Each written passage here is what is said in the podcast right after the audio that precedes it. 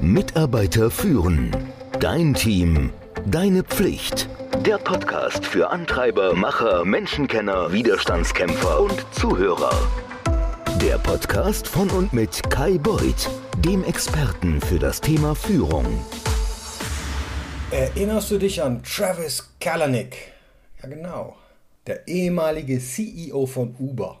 Eine Person, die das Unternehmen an den Rand des Zusammenbruchs geführt hat. Nicht durch schlechte Geschäftsentscheidungen oder mangelnde Innovation, sondern durch seine respektlose Behandlung von Mitarbeitern, Mitarbeiterinnen, Kolleginnen und Kolleginnen.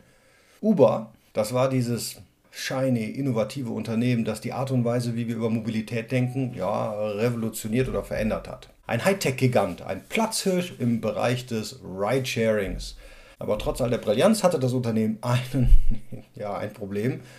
Und dieses Problem hatte einen Namen. Travis Kalanick. Kalanick war bekannt für, seine, für seinen aggressiven Führungsstil, seine unerbittliche Haltung, sein Win at all costs Ethos.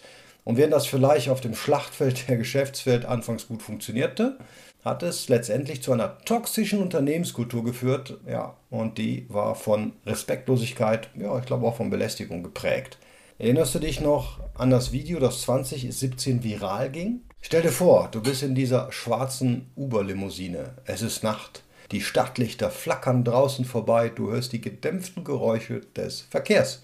Und dann dieser Austausch, dieser Streit. Kalanik sitzt auf der Rückbank in Gesellschaft von zwei Frauen. Die haben eine gute Zeit, die lachen, die plaudern.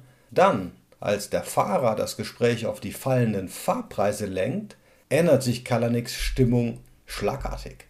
Ja, wir müssen in diesem Geschäft überlegen, sagt der Fahrer, besorgt um seine Existenz. Aber anstatt Empathie oder Verständnis zu zeigen, geht Kalanik in die Defensive. Der wird wütend. Seine Worte werden scharf, die werden ja, beißend. Ja, einige Menschen wollen nicht die Verantwortung für ihr eigenes Scheitern übernehmen, wirft er dem Fahrer vor. Seine Stimme wird laut und ziemlich deutlich in dem Video.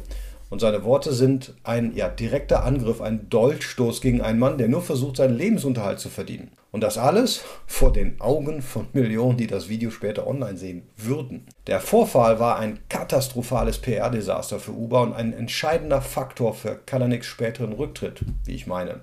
Eine Momentaufnahme des Mangels an Respekt, der ja das Unternehmen von innen heraus aushöhlte. Die Geschichte endet hier nicht. Sie ist nur eine Lektion, eine Mahnung an alle Führungskräfte. Respekt ist kein Luxus, er ist eine Notwendigkeit.